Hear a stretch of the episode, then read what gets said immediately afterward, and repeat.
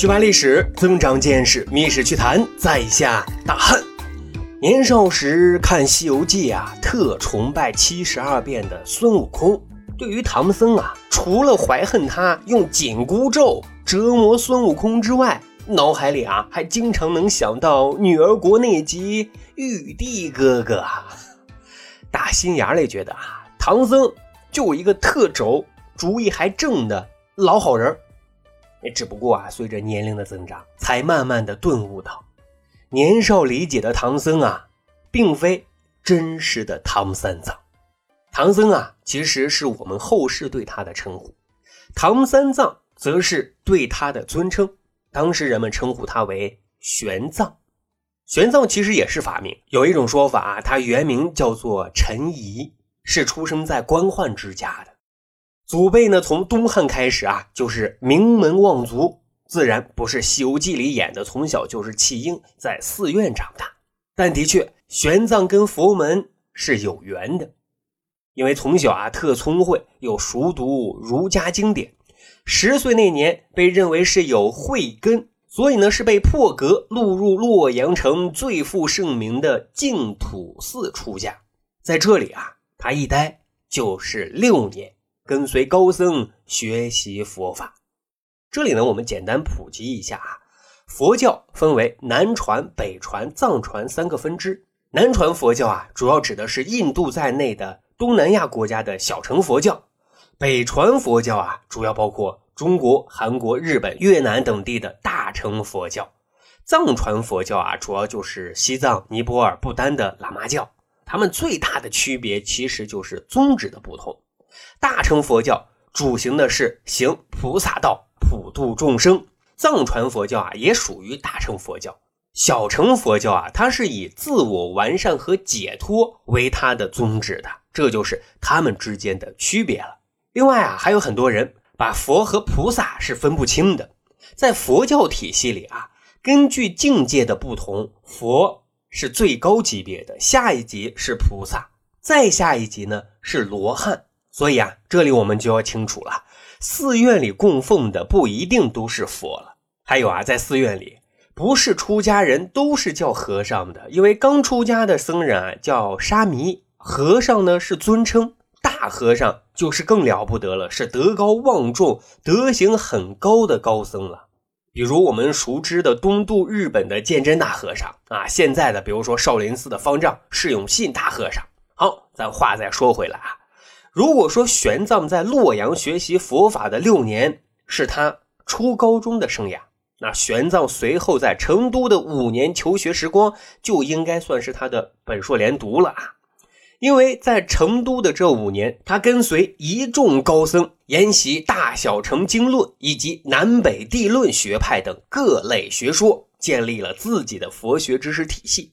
随后呢，他又开始云游四方，探访高僧。继续参禅悟道，讲经说法啊。不过书看的多了，路走得远了，听高僧讲的越深，玄奘就越发现啊，为什么佛经很多地方不统一呢？有的甚至是矛盾产生分歧呢？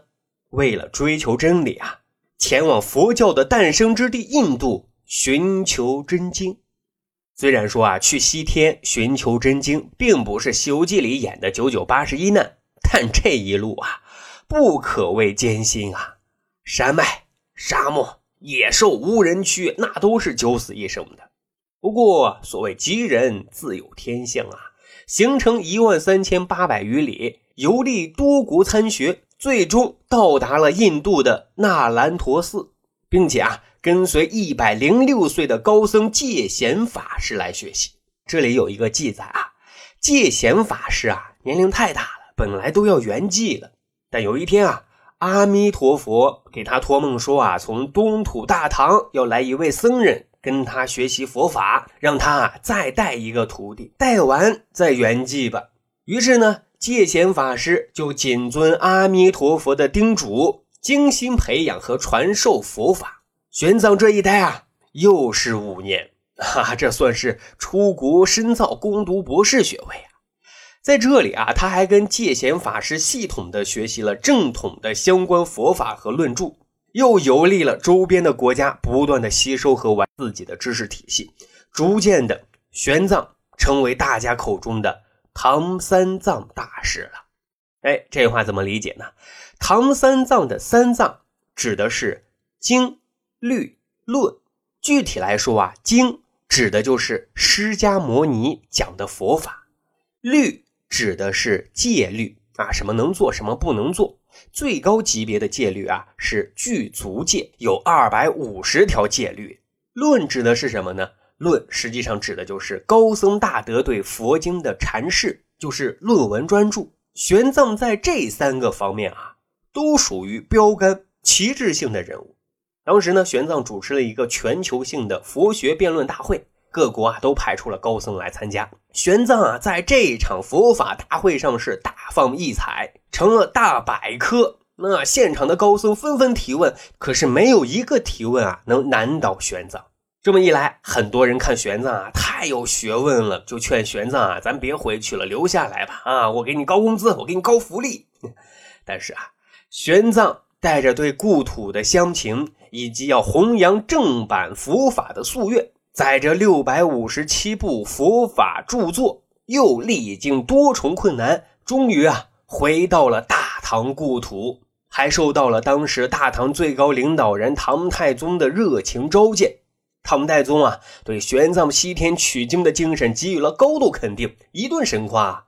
后来接触多了，唐太宗还发现玄奘啊是个大能人啊，苦哈哈的翻译佛经真是太憋屈了啊。于是就亲自当猎头，劝玄奘啊还俗，跟自己一起治国平天下。而且啊，还是三番五次的劝说啊，但是玄奘已经到这境界了，自然知道自己是谁，自己要去哪，自己要干什么。于是他断然拒绝。还好啊，唐太宗并没有强求，而是支持玄奘在长安啊设立了翻译机构，开始翻译从西天取来的真经。但是呢，翻译这些大部头的书啊，是一个巨大的工程。玄奘啊，一个人不可能全部完成的。这会儿呢，他真的啊，该收徒弟了。那当然，他的徒弟不是悟空、八戒、沙僧、白龙马，而是从啊全国各地，包括东南亚地区啊，遴选出来的优秀佛家子弟。哎，这其中最传奇的就是那位人称三车祖师的和尚窥寂。他在出家的时候啊，特任性。带着一车酒，一车肉，还有一车美女。哎呀，这是出家吗？这分明是出游啊！你说玄奘怎么会看中这么一个六根不净的大神参与佛法翻译呢？传说啊是这个样子的：当年啊，玄奘去西天求真经，遇到一个山洞啊，里面啊有一个不知活了多久的老者，说自己啊是要帮助释迦摩尼弘扬佛法。玄奘说：“释迦摩尼已经入涅盘了，没有机会了。”老者就说：“啊，那我就等弥勒佛，可能啊也没有机会了。您不如啊等我取经回来，帮我如何？”老者同意了，说：“我转世再来帮你。”后来呢，玄奘取经归来，就找老者转世投胎，帮他弘扬佛法的年轻后生。后来他是在哪找到的？他是在唐朝开国公尉迟恭的家里找到的，啊，说他的公子啊就是那老者投胎。对于尉迟恭来说啊，儿子呢能被德高望重的玄奘大师选中，自然是分外高兴。但这哥们儿啊，享受了人间富贵，怎么会苦巴巴的愿意出家呢？但是无奈啊，最终是唐太宗直接下命令，你必须给玄奘当徒弟。这一下皇命难违啊！这人啊是愤恨的，就故意拉着这一酒肉和美女出家了。